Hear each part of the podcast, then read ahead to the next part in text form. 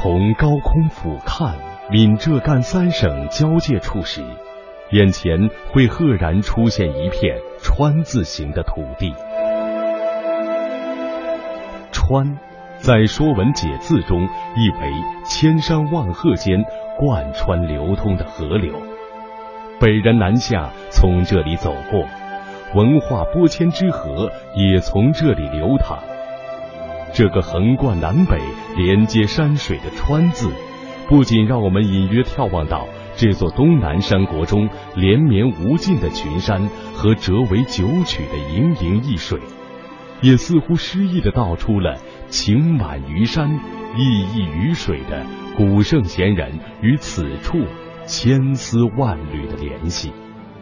这片八闽大地上神奇的土地，便是俗称闽北的。南平，武夷山旅游局书记周鸿建。整个南平它历史人物非常背景非常多，我们有文天祥了、海瑞了、赵卞了、朱熹了、陆游了、辛弃疾了等等等等很多的张嫣了、杨龙了、李纲了，还有一个浪漫词人刘永。南平作为闽粤文化的摇篮，被誉为闽邦邹鲁、道南李窟，数千年来。儒学大家、文豪墨客、名臣良相、仁人志士，共同演绎着这片土地的传奇。而这里奇秀壮美的自然景观，同样名甲天下。那磅礴壮阔、逶迤相连的武夷山脉，不仅是气候和江河的分水岭，也给福建文化带来了深刻的影响。当代哲学家蔡尚思就曾赋诗盛赞：“东周出孔丘，南宋有朱熹，中国古文化泰山与武夷。”武夷学院人文学院张太祖。呃，南平这个地区啊，它是一个福建的北部，这个山区，啊，素来是山清水秀、钟灵毓秀，啊，不管是从呃，文化还是它的自然方面都有着很丰富的积淀。那从文学角度来讲，可以说也是中国文学上一个很重要的一个组成部分。对南平这个地区的这种文学的发掘创作而言，比较早的，我们目前来看，大概是南朝的一个文人叫江淹。江淹，这位南北朝时的著名文人，因独享汉语中的两个成语。梦笔生花和江郎才尽而名垂千古。在江淹的那支妙笔之下，南平的山水显得熠熠生辉。江淹曾在《江文通集自序》中写道：“武夷山地在东南郊外，闽粤旧境也。原有碧水丹山、真木灵草，皆淹平生所挚爱。”张太祖江淹他在当吴兴县的县令的时候，那么就提出了武夷山的山水的特色，叫做碧水丹山。他的这个概括，可以说到目前为止是最为精淡、最为准确的一个概括。碧水丹山，正是这四个字成为了武夷山最美丽的注解。千百年来，峰峦之上时聚时散的云雾，斑驳绚丽的丹霞赤壁。固守一年的冰川，以及隐匿着无数珍稀动植物的广博森林，不知折服了多少英雄和才子，亦不知见证过多少幕历史的大戏。武夷山旅游局书记周鸿建，因为武夷山这个地方啊，是人杰地灵的地方，它的历史非常悠久，所以它世界自然和文化遗产地啊。汉代汉武帝刘彻。把这个古闽族灭灭完以后啊，把武夷的人迁到江淮一带去以后，武夷山的文化开始进入一个断层。所以天宝年间的时候，当时全国册封名川大山，武夷山被册封名川大山的。我们武夷山的文化从古闽族文化走向闽越族文化，最后走到后期南宋以后的朱熹的思想，这得应运而生。在武夷山九曲溪的晚对峰上，有一处引人注目的摩崖石刻。道南里窟这四个不科大字苍郁古雅，成为了概括南平大地理学渊薮的历史徽志。南平因何能成为理学文化荟萃的宝地？追溯这一缘起，就必须提到公元一零九三年的冬天，北方的洛阳大雪飘飞。年过四十已登进士第的南平人游作，携着同乡杨时前来拜师于理学大师程颐。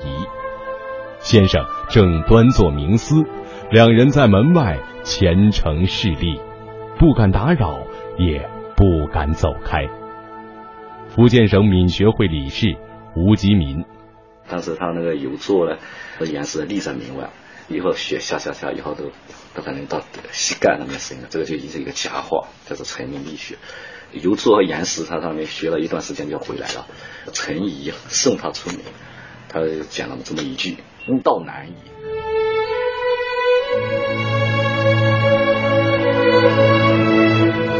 这是一场中国文化的分界之雪，那场雪肥沃滋润了南方，由此。中国文化重心由北向南转移，二程期盼的悟道难以成为现实。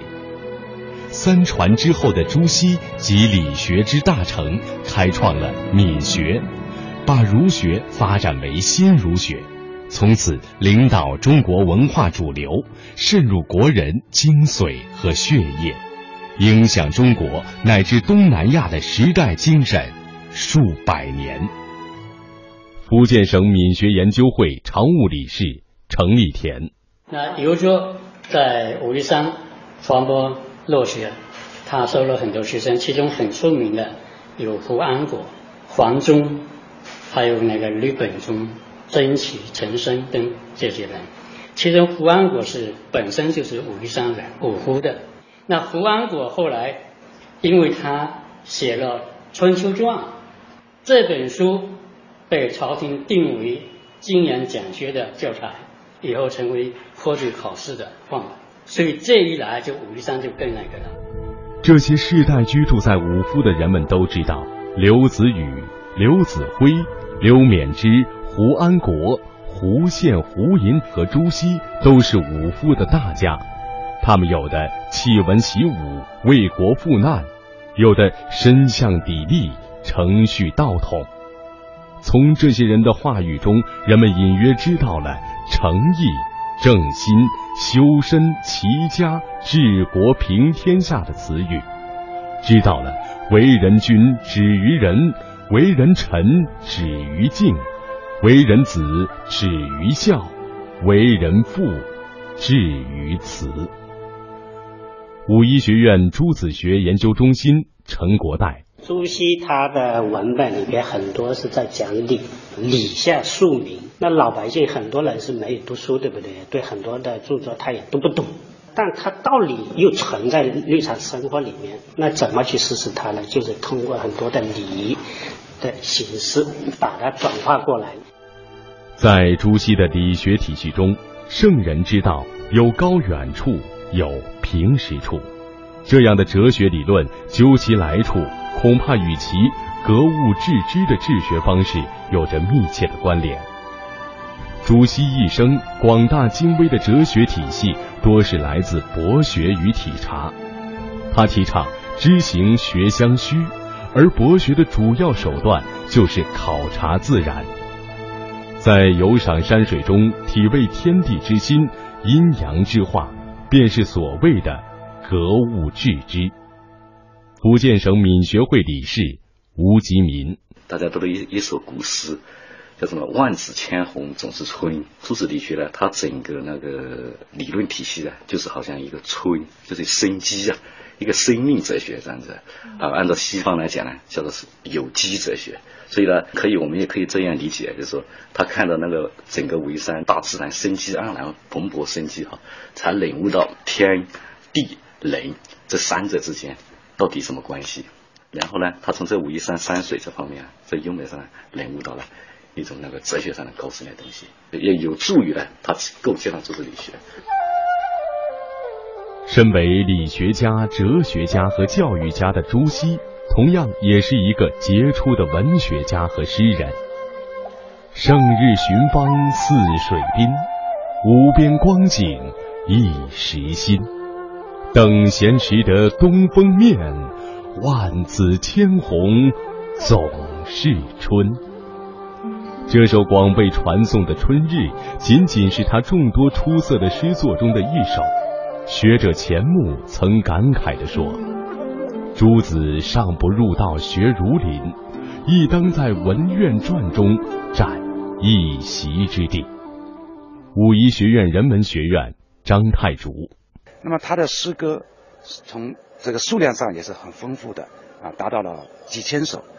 他也有许多的诗篇描写武夷的山水的，包括对武夷山的茶文化方面的表现，对武夷山一些呃独特地理地貌的表现。那么说到朱熹的描写武夷山水的诗，我们不得不提他写的，可以说被认为是首创的一首九曲棹歌啊。那么这是他采用。一组连环画式的，啊，把九溪九曲一曲写一首，加上一首总序，形成一组十首非常完整的，那，借用当地山歌民歌的形式，又以这个全景式的来描写的九曲的这条神奇的河流以及周遭的各种的风物文化古迹。武夷山上有仙灵。山下寒流曲曲清，玉石各中奇绝处，棹歌闲听两三声。一曲溪边上吊船，漫庭风影沾青川。虹桥一段无消息，万壑千岩锁。翠烟。如今朱熹的九曲棹歌俨然已成为了武夷山的另一张名片。山水无言却有情，或许他早已将灵动的意蕴隐逸于一草一木之间，只是等待着有缘之人将其开启。与朱熹同属武夫的刘永，显然也是南屏山水的有缘之人。尽管刘永已经谢世了九百多年，但他的名气如杨柳一般，年年随春色转绿。张太祖，那刘永可是地地道道的闽北人，福建南平人，他的家乡就离今天的武夷山的这个上梅乡，叫茶井村。因为闽北这地方很多，特别是武夷山有很多的美丽的神话传说，他是写了一个游仙词一组，把武夷山水的高度也概括起来。碧水丹山是江淹的，但从一个数字来概括武夷山，我们今天都知道叫做三三九九，那这也是出自于刘永的笔下。那他的一首词里就提到，三三就是武夷山的九曲溪，九九是指武夷山里的九九八十一座山峰。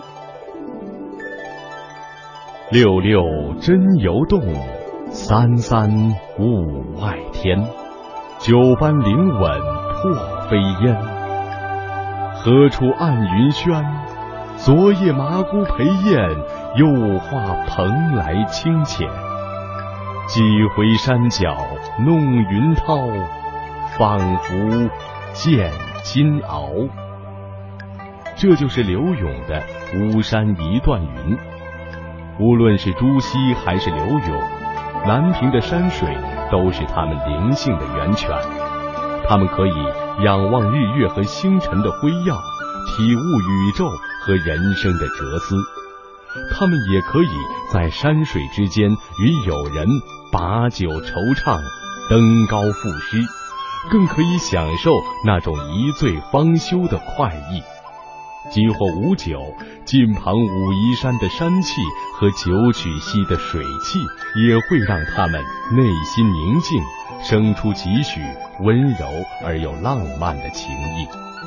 这份情意历经时光的洗礼，直至今日，依然为后人所记取。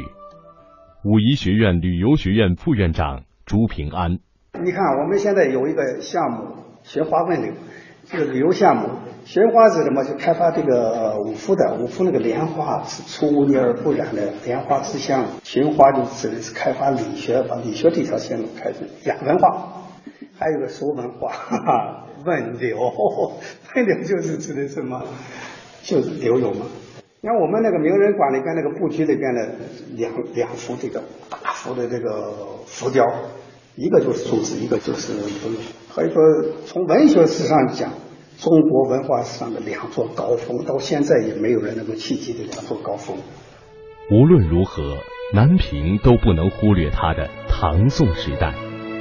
正大光明、动然四达的理学精神与武夷山清逸洒脱、舒朗开阔的山水情怀，如同并蒂双花，几乎在同一时代在南平竞相盛放。如果说江淹的碧水丹山为南平展开了人文历史的长卷，那么朱熹和柳永就是为南平文化率先起笔的两位先贤。于无声处，一个属于南平人精神世界的山岳，在层垒堆积中拔地而起。一切还仅仅只是开始。朱平安，清代的一个医学大家叫李光地，他有个孙子呢叫李清富，啊，用了几十年时间写了一本书叫《闽中理学渊源考》，其实我们现代汉语要翻译过来就是福建理学发展史。那在这本书里边可以全是道南理库，他这里边列了大概一百多个学派，一千四百多个理学家，推广到八百年以前去，就这个山沟里边玩哲学的，一千多个人，所以这个地方呢真是太了不起。与儒学道统一同生长的，还有飘荡在武夷山间浪漫的山水气息。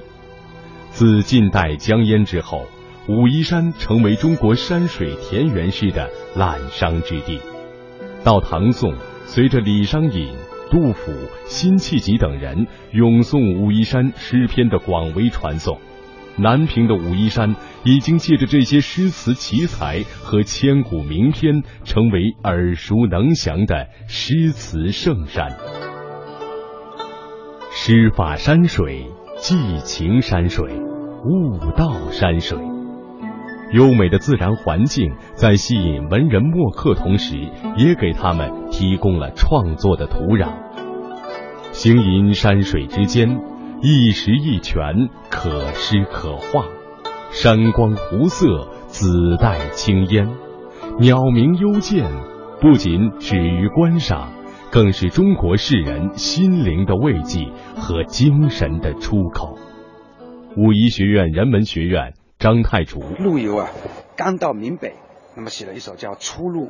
那么这首诗是这样写的：未到名山呢，梦已断；千峰拔地欲嶙峋。漫庭一夜风吹雨，是与游人喜俗尘。这条诗歌的表现出对这个情景的一种喜爱，心情的一种洒脱。陆游与武夷山的邂逅，如同一种机缘。有缘走进一个诗画的境界，一片远离功利的净土，自然心旷神怡，超然洒脱。蓦然回首，在人生的高峰或低谷，在生命的豪迈与困惑中，投入这茫茫群山怀抱的，又岂止是陆游一人？张太祖。那么辛弃疾被贬到江西铅山这一带时候。他也经常到武夷山游玩，他还写过《武夷山首》这一组诗，那么也把当地的一些传说糅合进来。他这样写的：“见说仙人此必情，爱随流水一溪云。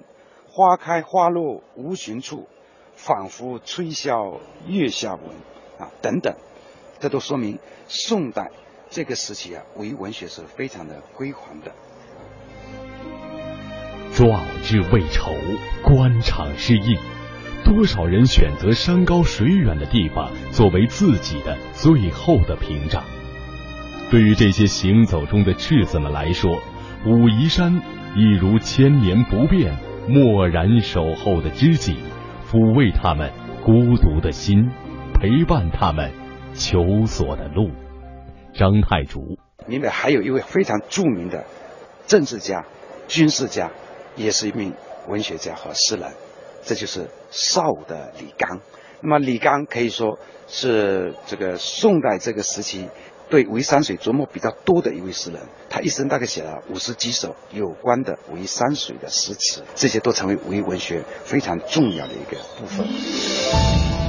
李纲，这位在金戈铁马中沉着指挥、奋勇杀敌的抗金名将，在那样一个黑暗沉重、灾难重重的社会，却落得贬黜流放的悲惨遭遇。他借六代兴亡如梦，冉冉经十月，抒发着感古伤今之情。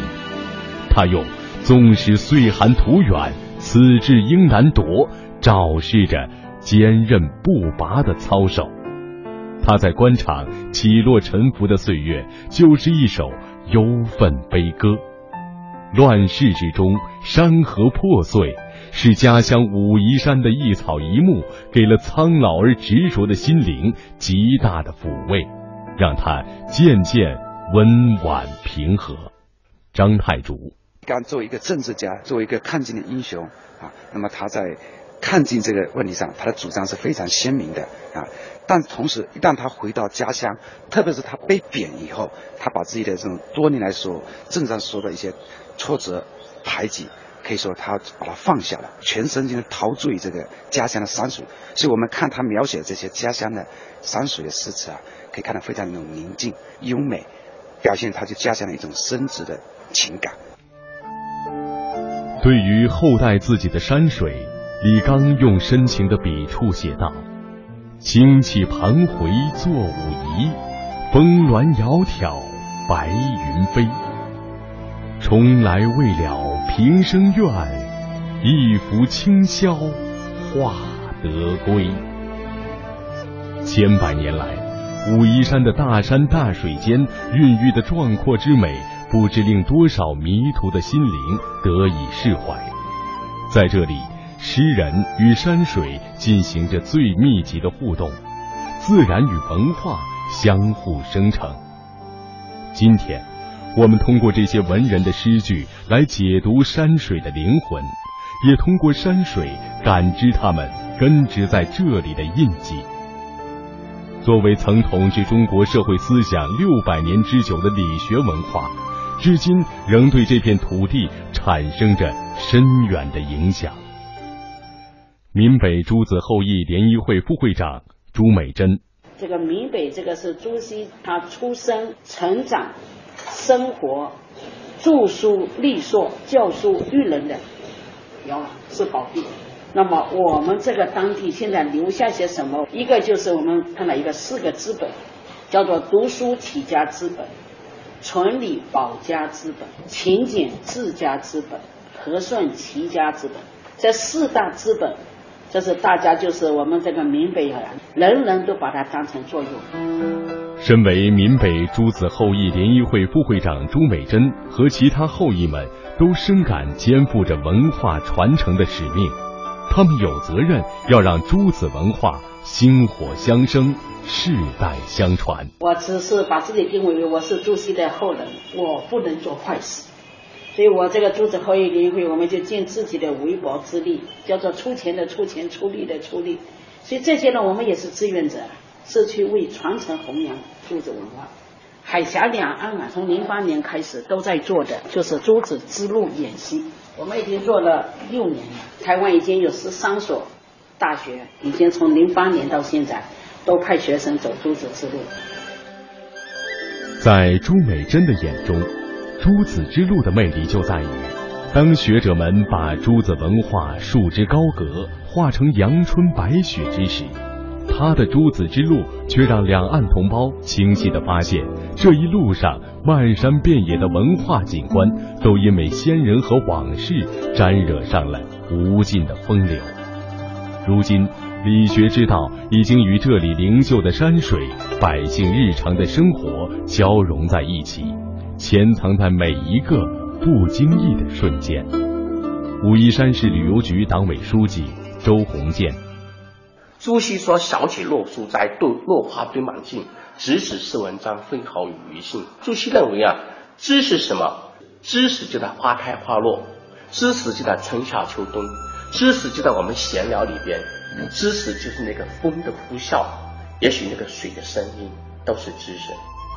天地万物，俯仰之间，皆是理学的归处。如今，南平人最引以为傲、享誉中外的武夷岩茶大红袍，在吸取着山水间纯净自然的清灵之气的同时，也吸收着理学大儒们天地人和的君子之道。武夷山广播电视事业局局长崔雷鸣。朱子文化说的这个“存天理，灭人欲”这个东西，它实际上是说人不能够向自然、向外界过多的索取，他应该要保持一个。基本的生活标准以外，能够保持自然的它一个延续性。武夷山是个茶乡，那我们到武夷山的景区里，你去看那些茶商，他是在这个山边上用石块垒出一块一块的茶园，在保持我林木的自然植被的这个基础上，让林和茶相伴相生，相得益彰。所以说，名山出名茶，名茶要名山。